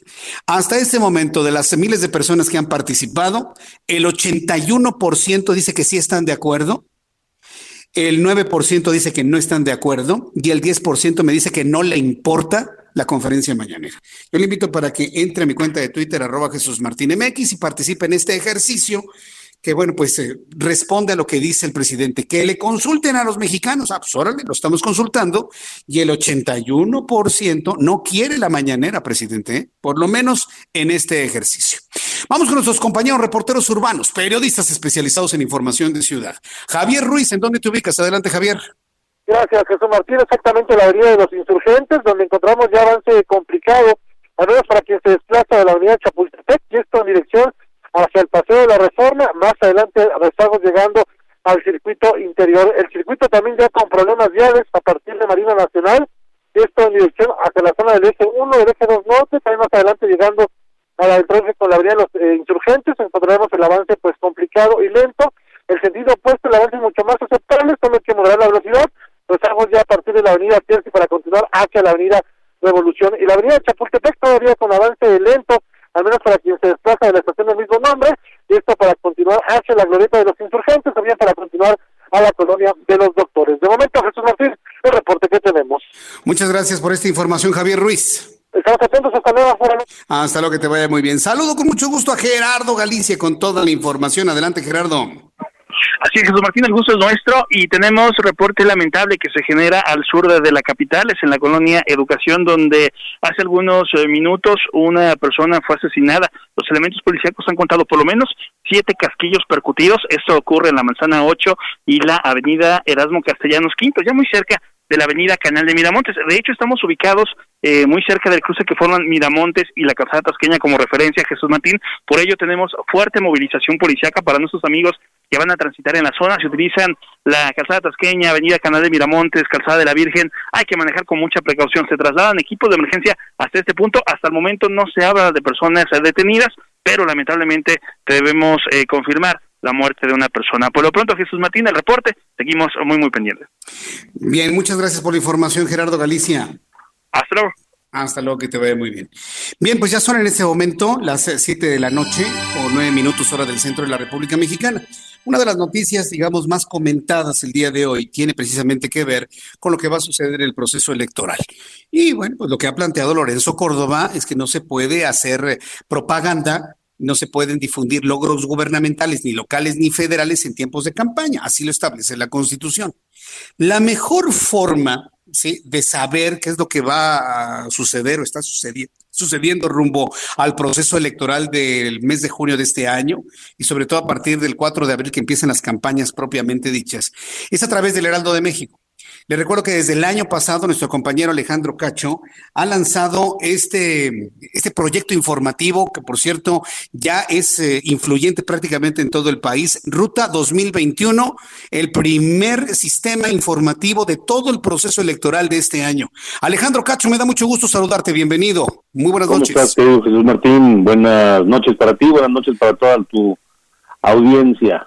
Eh, tu, tu, programa va bien, ¿verdad? Y van generando mucho interés de la clase política y también de los radioescuchas y televidentes, Alejandro. Fíjate que sí, este va muy bien y conforme pasan los programas, este se está poniendo el proceso electoral cada vez más interesante, caray.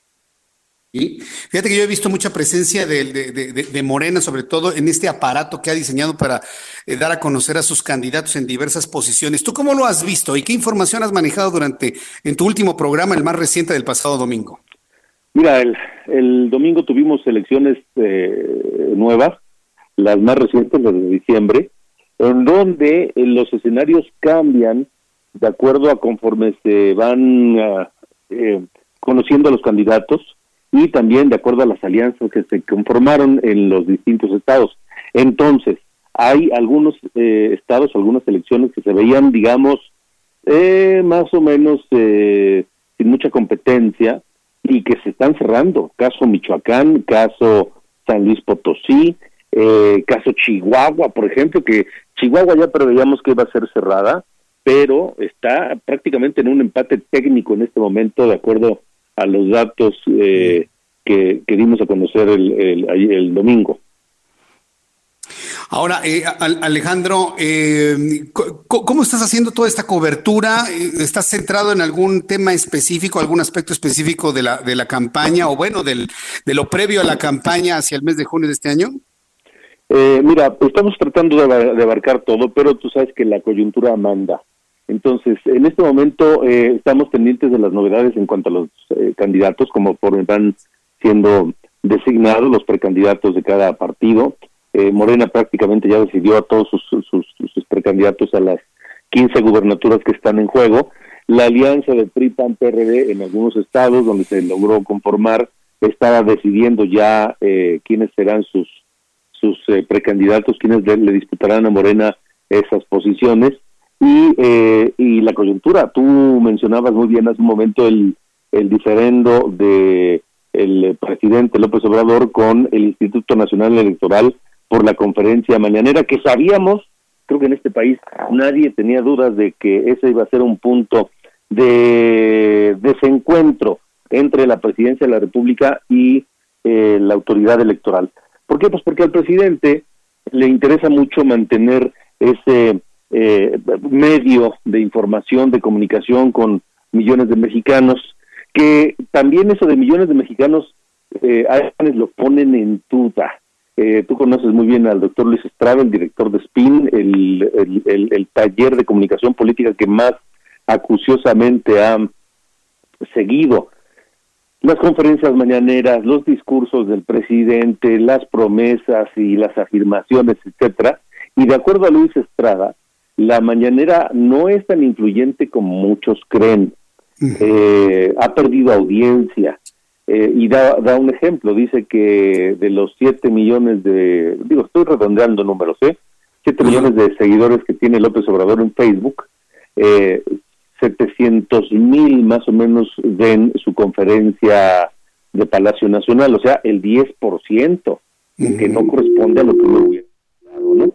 Y en Twitter, quienes seguimos en Twitter la conferencia mañanera desde que inició el gobierno de López Obrador, hemos notado una baja muy importante en las personas que lo ven todos los días a través de Twitter. Entonces, eh, sabíamos que eso iba a ser un, punto de inflexión, un choque, y ahora eh, pues veremos quién es más eh, hábil para comunicar y quién utiliza mejor la ley, porque efectivamente la Constitución prohíbe que cualquier funcionario público utilice su cargo o su responsabilidad o los recursos que tiene bajo su, su, responsabilidad para eh, favorecer a algún partido o algún candidato o para hacer propaganda política durante tiempos electorales. Entonces, eso dice la Constitución, pero el presidente, pues, este, como siempre, tiene otros datos, ¿no? Pues sí, siempre tiene otros datos. Oye, Alejandro, pues vamos a estar muy atentos con tu programa. Por favor, recuérdanos horarios en radio, horarios en televisión para seguirte, escucharte, estar muy pendiente de todo esto que, como tú lo dices, coincido, se está poniendo muy interesante la contienda para este año. Así es, mira, aquí en el Heraldo Radio es a las ocho y media de la noche los domingos en Heraldo Radio y Heraldo Televisión es también a las 9 de la mañana y a las diez y media de la noche. Correcto, Alejandro. Pues como siempre te deseo muchísimo éxito. Mira que el público que nos está escuchando en este momento te sigue, te ve, eh, te están mandando saludos, inclusive me están eh, expresando el deseo de que eh, que, Alma San Martín mejore y de hecho me están preguntando que cómo sigue. Fíjate que el público se ha estado interesando mucho en ello. perdón que aproveche este momento para preguntarte, pero el, público lo está preguntando, Alejandro. No, yo te agradezco, Jesús Martín, porque has sido un, un hombre muy generoso con nosotros en estos momentos difíciles y eh, la gente que te escucha, que es muchísima también, ha sido muy generosa y ha estado ayudando y ha estado pendiente. Alma, Alma está mejor, está respondiendo a los tratamientos de quimioterapia que tú sabes son durísimos. Entonces, este, aunque sigue muy delicada, pues eh, eh, va evolucionando. Eh, la quimioterapia destruye todas las células malas del cáncer, pero destruye las malas y las buenas, no distingue. Y eso causa pues daños muy importantes en el organismo. Entonces, ella en este momento está en una etapa de recuperación de la segunda quimioterapia. Eh, y en unos días más, si todo sigue bien, eh, volverá a la siguiente quimioterapia y entonces es otra vez volver a empezar. Este, es otra quimioterapia, volver a disminuir sus niveles este, inmunológicos y volver a depender de las transfusiones de plaquetas y sangre, ¿no? Pero eso será en unos días más. Pues Alejandro, envíale nuestros saludos, por favor, a Alma, de parte de, este equipo de noticias y de todo el público que escucha la, noticia a esta hora de la tarde y de la noche. Te envío un fuerte abrazo y muy pendientes de tu programa este fin de semana que viene, Alejandro. Muchas gracias. Te envío un fuerte abrazo como siempre, compañero. Un abrazo también para ti, querido Jesús Martín, y un abrazo también a la audiencia de tu programa. Muchas gracias, gracias.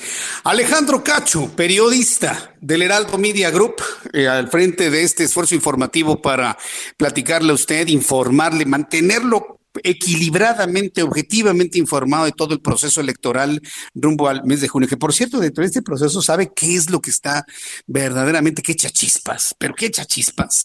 La, la elección de Félix Sagado Macedonio como candidato de Morena al gobierno de Guerrero, de verdad está que chispas. Y bueno, pues ya salió un grupo de mujeres apoyadoras a Félix Sagado Macedonio, aun cuando desde el Fuero Común obra una denuncia por violación en contra de él. Entonces, como dicen que no le han podido comprobar nada, pues entonces va su candidatura. Todo un caso, ¿eh? Lo que está sucediendo allá en el estado de Guerrero. Bien, vamos a entrar en contacto con Juan Guevara, cambiamos de tema y nos vamos a los Estados Unidos para saber cómo se van perfilando las cosas. De mañana en ocho hay cambio de presidente en los Estados Unidos. Es una semana. ¿Qué podría ocurrir en siete, ocho días desde este momento y hasta el cambio de poder en los Estados Unidos? Juan Guevara, periodista de Now Media News en Houston. Me da mucho gusto saludarte, mi querido Juan Guevara. Bienvenido. Muy buenas noches. Gracias, Jesús Martín. Muy buenas noches. Bueno, quiero decirles que a ocho días de el cambio de gobierno en este país, bueno, es muchísimo tiempo, ocho días. Primero, mañana esperamos que se haga el juicio político a Donald Trump. Se le dieron a Michael Pence, vicepresidente de los Estados Unidos, Nancy Pelosi, le dio 24 horas exactamente para que invocara la enmienda número 25. Eh, Michael Pence, que en lo particular consideramos que es un hombre centrado, hasta dentro desde su punto de vista es centrado y ha sido tenido, ha tenido que manejar un tema de lealtad al presidente, lealtad al país, pero además seguir las reglas nunca ha estado en un escándalo. Él no dijo ni sí ni no, simplemente no hizo nada, abriendo la puerta al Senado a que empiecen mañana mismo los procesos de eh, los procesos de juicio político.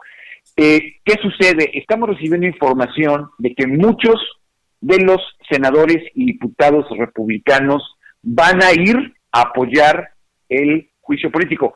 Quiero decirte que hay un senador, el senador de Texas, que se llama Ted Cruz, que, que además nosotros tuvimos la oportunidad de conocerlo antes de que fuera senador y cuando era una persona común y silvestre, pues está siendo duramente atacado, duramente atacado, porque el día de hoy el Departamento de Justicia de los Estados Unidos dijo que no va a haber una sola persona que irrumpió en el Capitolio que no vayan a meter a la cárcel. Una sola. El, um, el procurador de distrito del, um, del, del, Distrito de Columbia, el procurador del Distrito Nacional, en este caso la gente de Trump, está diciendo, nos vamos a ir con todo porque ustedes lo que han visto en las noticias ha sido, una conferencia de prensa informó, ha sido muy por encimita, encontramos artefactos explosivos, encontramos inteligencia que querían eh, hacer eh, asesinatos de varios de los senadores, eh, tanto demócratas como republicanos.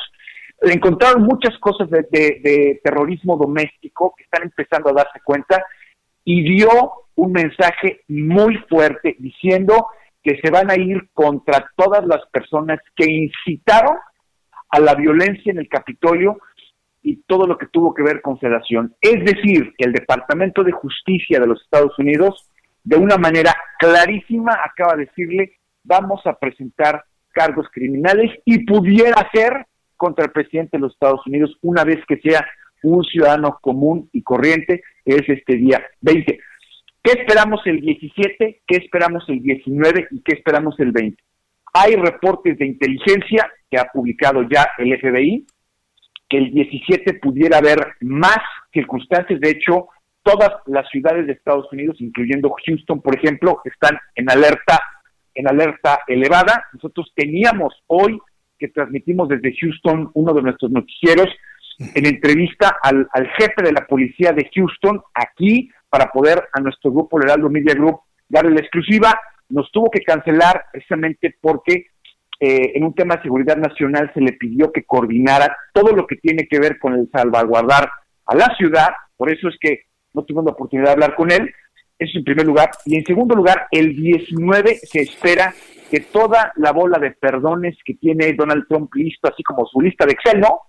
Tiene su base de datos de toda la gente que va a mandar perdonar, se haga, está considerando seriamente perdonarse a sí mismo, específicamente por las circunstancias que eh, se le pueden imputar de manera criminal por el tema del Capitolio. Y además, y además una cosa muy importante, Jesús Martín, fíjate, el, ah, el, eh, él no ha aceptado, estuvo hoy en Texas, estuvo en la frontera con México, él dice, no fue mi culpa que, estas, que estos ah, grupos violentos fueran, cuando han salido videos a las redes sociales, han salido videos en los medios informativos en donde él estaba disfrutando y se tardó en activar la Guardia Nacional porque estaba muy contento de que lo estaban defendiendo y estaban defendiendo la democracia. Donald Trump se acabó, se acabó, se le acabó el chiste. Eh, Mitch McConnell, el líder senador de, eh, republicano, no ha hablado con él, está muy molesto por la circunstancia que hizo Donald Trump en el Capitolio, eh, prácticamente está distanciado de todos y de todo, le quedan ocho días, pero Nancy Pelosi, que es una mujer, como diríamos en México, bastante calzonuda, se le va a ir encima, se le va a ir encima duro. Entonces, Qué barbaridad. este, ahora, o sea, ¿qué va a pasar? Biden está pidiéndole a la gente, le está pidiendo a los senadores y a los diputados, señores, si quieren irse contra Trump, yo no tengo ningún problema, pero espérenme a ratificar mi gabinete, porque estamos sin ningún tipo de administración federal en este momento. Entonces, es lo único que estamos esperando que pudiera suceder. Pero de que hay un juicio político y de que se le van a ir encima, puedes apostar unos tacos árabes. Así te lo puedo decir. Vaya, qué barbaridad. Este, voy a ir a los anuncios y regreso contigo, Juan. Aguántame cinco minutos para escuchar mensajes y regreso con más desde Estados Escuchas Unidos. a Jesús Martín Mendoza con las noticias de la tarde por Heraldo Radio, una estación de Heraldo Media Group. Heraldo Radio, la HCL se comparte, se ve y ahora también se escucha.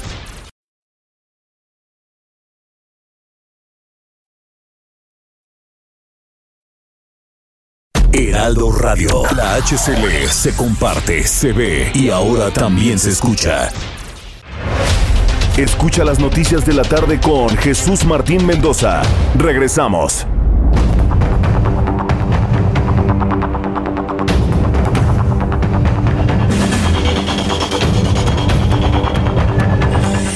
Siete y media, las 19 horas con 30 minutos hora del centro de la República Mexicana. Continuamos en el Heraldo Radio en toda la República Mexicana. Juan Guevara, periodista en Houston, Texas, de Now Media eh, News. Eh, te agradezco mucho, Juan, que me hayas esperado estos minutos. Hoy yo quería preguntarte, ahora con todo este escenario que tenemos, ¿qué fue lo que pasó con Pence? Porque habíamos visto que Mike Pence tuvo un distanciamiento muy importante con Donald Trump, e inclusive al grado que los propios demócratas le pedían al propio Mike Pence aplicar la enmienda 25 y que fuera él que destituyera a Donald Trump. Parece que tuvieron acercamiento, se dieron la mano y quieren ir juntos hasta el final del mandato el de enero. ¿Qué sucedió en este, en este tiempo, eh, Juan? Mira, te voy a decir una cosa, Mike Pence es un hombre de lealtad. Es un hombre bueno. Es decir, e- e- es un hombre, es un hombre que tiene muy claros los principios. Pero además hay una cosa muy importante. Mike Pence quiere lanzarse de candidato a presidente en el 2024 también. Entonces lo que no quiere es, a primer lugar, no quiere pelearse con los republicanos, no quiere pelearse con los demócratas y tampoco quiere eh, alienarse con la base de Trump. Entonces, él de todas maneras, porque iba a considerar una traición para Trump, y Trump es un hombre también que valora en teoría la lealtad mucho más que la lealtad al país es la lealtad al Trump, de acuerdo a lo que Trump piensa. Lo que la estrategia de Mike Pence desde mi punto de vista fue la siguiente. de todas maneras lo van a enjuiciar. Entonces, no tiene caso que yo le haga un daño a Donald Trump a los últimos ocho días o diez días de su mandato y de todas maneras Nancy Pelosi va atrás de él.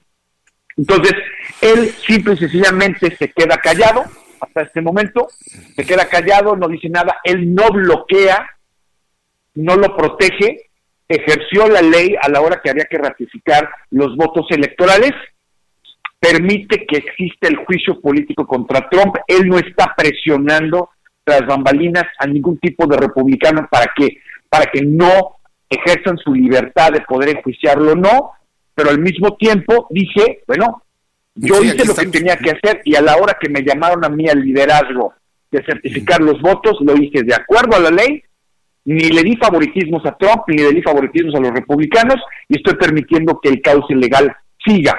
Mm. Creo que fue una decisión centrada porque era la rifa del tigre, ¿no? Sí. Eh, para donde se hiciera, le iba a ir mal. Es una decisión centrada, pero también pragmática, ¿eh? Digo, porque también le late su corazoncito para la Casa Blanca, ¿no? Digo. No, no, y le late fuerte, ¿eh? Le late fuerte, ¿verdad? Sí, él, va a querer, ¿no? Para el 2024. El que para el 2024 y sabe que Trump está acabado. Entonces, eh, él dice, calladito, me veo más bonito, dejo que las cosas funcionen, eh, soy pragmático, soy centrado, y se lo van a echar, que lo crucifiquen, pero que no sea por mi culpa.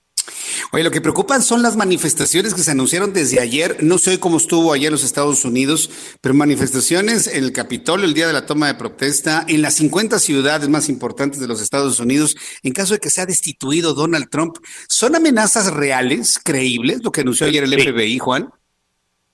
Sí, son amenazas reales. Eh, te digo, mira, a mí me tocó estar, por suerte, por una, una reunión de trabajo con el jefe de la policía, Arta Acevedo, el día en que se metieron al Capitolio. Estábamos trabajando con la policía eh, eh, eh, y empezaba a llegar la, información y bueno, él empezó a tomar llamadas de seguridad nacional, empezó a tomar llamadas importantes para salvaguardar la ciudad y la razón por la cual nos dio la exclusiva hoy que, que estábamos transmitiendo desde Houston el noticiero es porque tenía que ejercer temas de seguridad para poder salvaguardar la ciudad. Entonces se está tomando el Departamento de, Seguridad Nacional, el, Homeland Security, está tomando estas circunstancias muy en serio, específicamente después del, de la circunstancia tan grave que sucedió en el Capitolio, que no le hicieron caso a las amenazas, ahora están pecando y están curándose en salud. Así que sí están tomando las cosas muy en serio.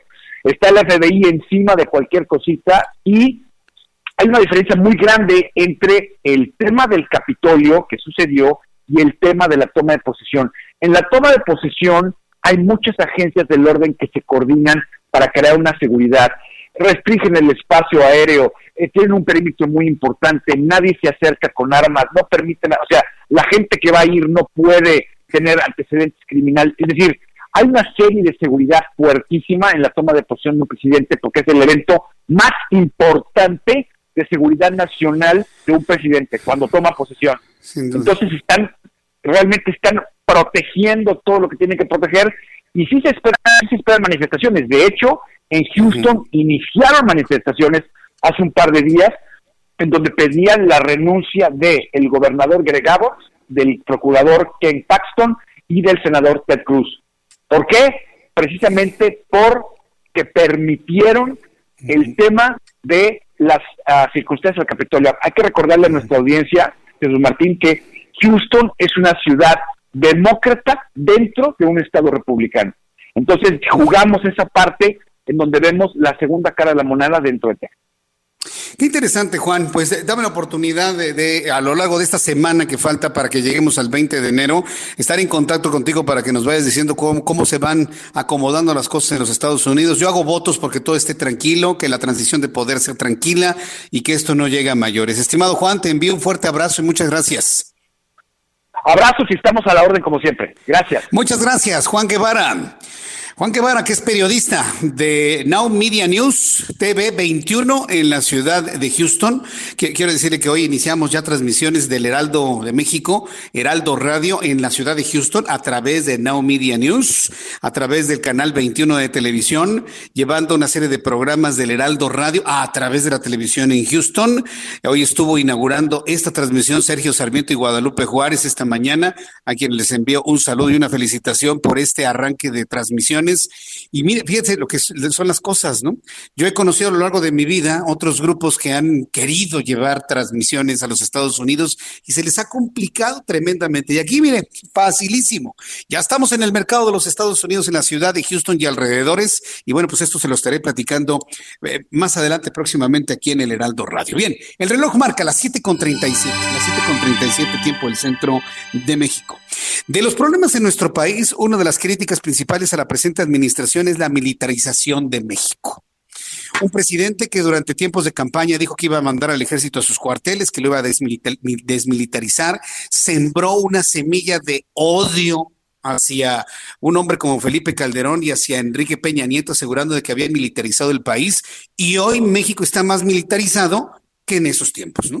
Pero sembró la, semilla del odio, de la revancha, de, todo lo malo que usted me diga en sus antecesores. Ese es su estilo de, de, gobernar, es su estilo de hacer las cosas, ¿no?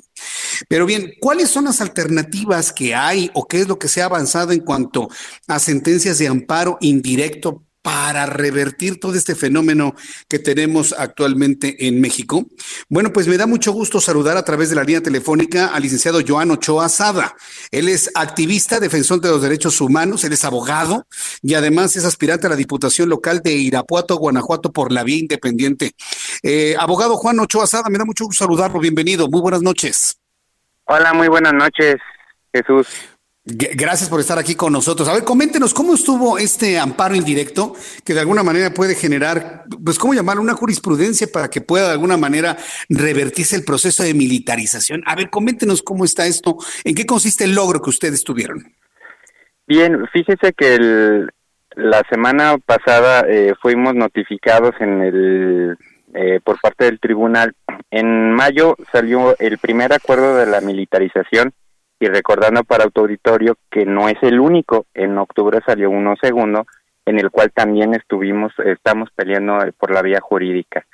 Pero bien, en el acuerdo que pone a disposición el presidente a todas las Fuerzas Armadas permanentes para el uso de la seguridad pública en el país, eh, varias organizaciones eh, a nivel nacional nos pusimos de acuerdo pues para atacarlo esto por la vía jurídica, ¿no?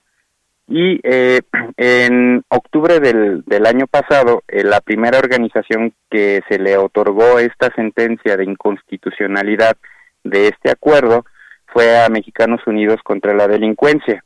eh, la semana pasada nosotros notifica la jueza novena de, de aquí de Irapuato que también se nos otorga la inconstitucionalidad de la, del amparo que se metió a través de Uniendo Caminos y en la que en coordinación con el despacho Borges y Asociados, que es eh, un despacho que estamos a nivel nacional, eh, logramos esta segunda jurisprudencia.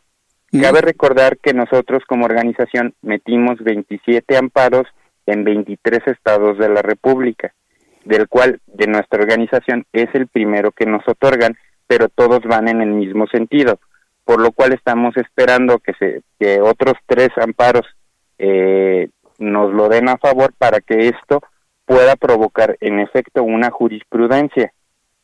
Eh, el tema de la, de la, del acuerdo es un poquito en el sentido que es específicamente para los que nos amparamos en este momento, pero esto se tiene que revisar ya forzosamente eh, a través de la Suprema Corte de Justicia, a través de las salas, porque hay también una, una controversia que invocó el gobierno de Michoacán, el ayuntamiento de Colima y la, presidenta de la Cámara de Diputados eh, del Congreso de la Unión. Bien, pues eh, eh, esto en los efectos en el corto, en el mediano y largo plazo, ¿cuáles, qué podríamos visualizar? Sí, sobre todo porque, bueno, pues me llama la atención que esto, pues, se ha comentado poco y me parece que es trascendental ante un tema que se ha criticado mucho de la presente administración. ¿Cuáles serían sus efectos en el corto y mediano plazo, abogado? En efecto, pues bueno, ahorita la sentencia eh, eh, instruye a las, a las eh, secretarías que reclamamos como autoridades responsables a que en lo particular esta, este acuerdo no se invoque a las personas que ahorita fuimos los que eh, nos amparamos o los que demandamos el juicio de garantías y eh, asimismo fue también de la Organización Mexicanos Unidos contra la Delincuencia. Lo que estamos esperando es que estas estos amparos que metimos de los 20 Sí. Ah, ah, ay, se, se, nos fue. Me, ¿Estamos al aire, Orlando? Sí, ¿verdad? Sí, se, me fue la comunicación. Bueno, en unos instantes entro en contacto nuevamente con, con el abogado, a quien, bueno, pues yo le agradezco mucho que nos esté explicando esto. Estamos hablando con Juan Ochoa Sada, eh, abogado, defensor de los derechos humanos, y bueno, pues quienes han promovido estos, estos amparos precisamente para que generen esta jurisprudencia. Así que nada más estamos volviendo a enlazar la comunicación. Eh, bueno, nos decía entonces, precisamente estamos hablando de estos efectos a corto y mediano plazo, abogado. Sí, eh, bueno, retomando, el tema es, ahorita el, el, acuerdo es para las personas que nos amparamos, las personas que nos reunimos para meter el amparo, pero al lograr la jurisprudencia entonces sí ya toma un carácter de, de criterio general, es decir, esto sí va a ser frente a todas las personas, se hayan amparado o no se hayan amparado. Por eso estamos muy, muy este, expectativos a lo que vayan a resolver en otros estados de la República. Bien, pues eh, yo le quiero agradecer mucho que nos haya comentado esto. Me parece que es muy importante. Yo creo que alguien se va a enojar, por supuesto. Alguien se va a enojar. Pero también quiero aprovechar así rápidamente para que me comente. Eh, ¿Está usted yendo a la Diputación Local en Irapuato por la vía independiente? ¿Cómo, está usted viendo las cosas por la independiente? Sobre todo cuando hemos visto que los independientes pues no han tenido mucho éxito. ¿Por qué decidió hacerlo por la independiente? Bueno, principalmente fue una invitación que me hicieron, era un tema que no estaba dentro de mis eh, expectativas y la idea es porque, bueno, al menos en donde yo vivo, ya la gente está muy cansada de los partidos políticos, eso es lo que hemos eh, escuchado ahorita que estamos en colonia en colonia eh, recopilando esa información. El problema es que quise también vivir esta experiencia porque las condiciones que estamos eh, viviendo como, primero por la pandemia y segunda, no son iguales a las de un partido.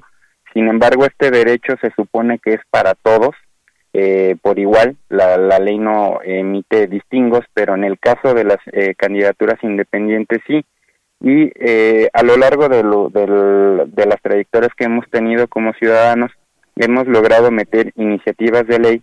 Eh, algunas sí las han querido aprobar, otras no pero no tenemos ciudadanos que realmente nos representen en, en los congresos o nos escuchen, porque hemos metido propuestas y ni siquiera se toman la, la libertad de leerlas. Ahorita precisamente el día de ayer se interpuso un amparo varios candidatos independientes de aquí del estado de Guanajuato porque nos obligan a exponernos a una pandemia porque los requisitos para poder llegar a ser candidato, porque ahorita somos aspirantes, es que eh, tengamos que reunir eh, una firma ciudadana, tenemos que eh, cumplimentar cierto número de firmas este por distrito y esto nos expone con la gente, entonces no nada más nos expone a nosotros como aspirantes, sino también a la gente con ahorita con el nivel de contagio, de hecho Guanajuato está en estado en semáforo rojo y aún así hemos padecido este tema, entonces precisamente estoy viviendo esta experiencia en lo particular para poder eh, generar o motivar iniciativas en donde pudieran eh, poner condiciones similares a cualquier ciudadano que tenga la intención de, participar en la vida pública. Pues yo le deseo mucho éxito en este, en este camino que ha decidido tomar. ojalá le vaya usted muy bien. Yo hago votos porque eso sea así.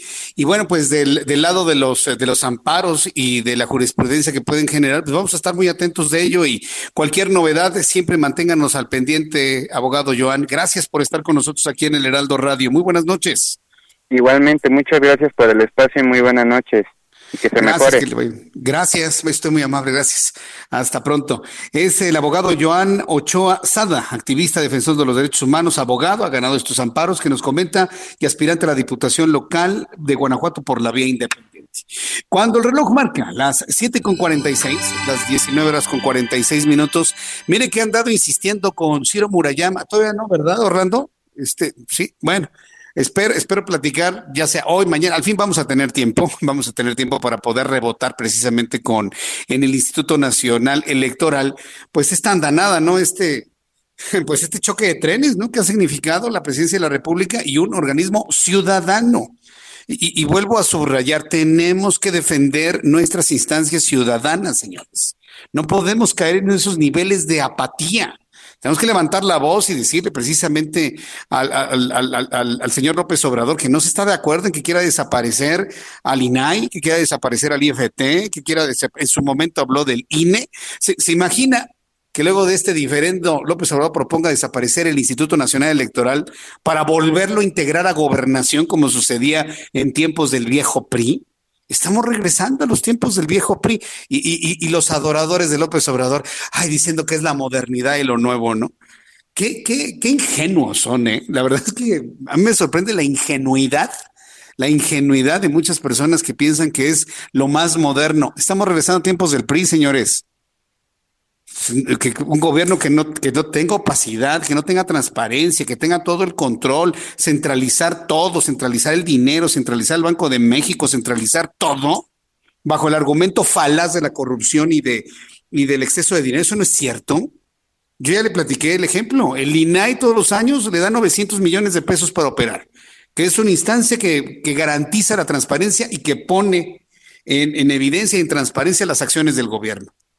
Y lo hicieron los anteriores, ¿eh? Los hicieron los, el priista Enrique Peña Nieto y los panistas Felipe Calderón y Vicente Fox. Desde ahí viene toda esta intención de transparentar las cosas.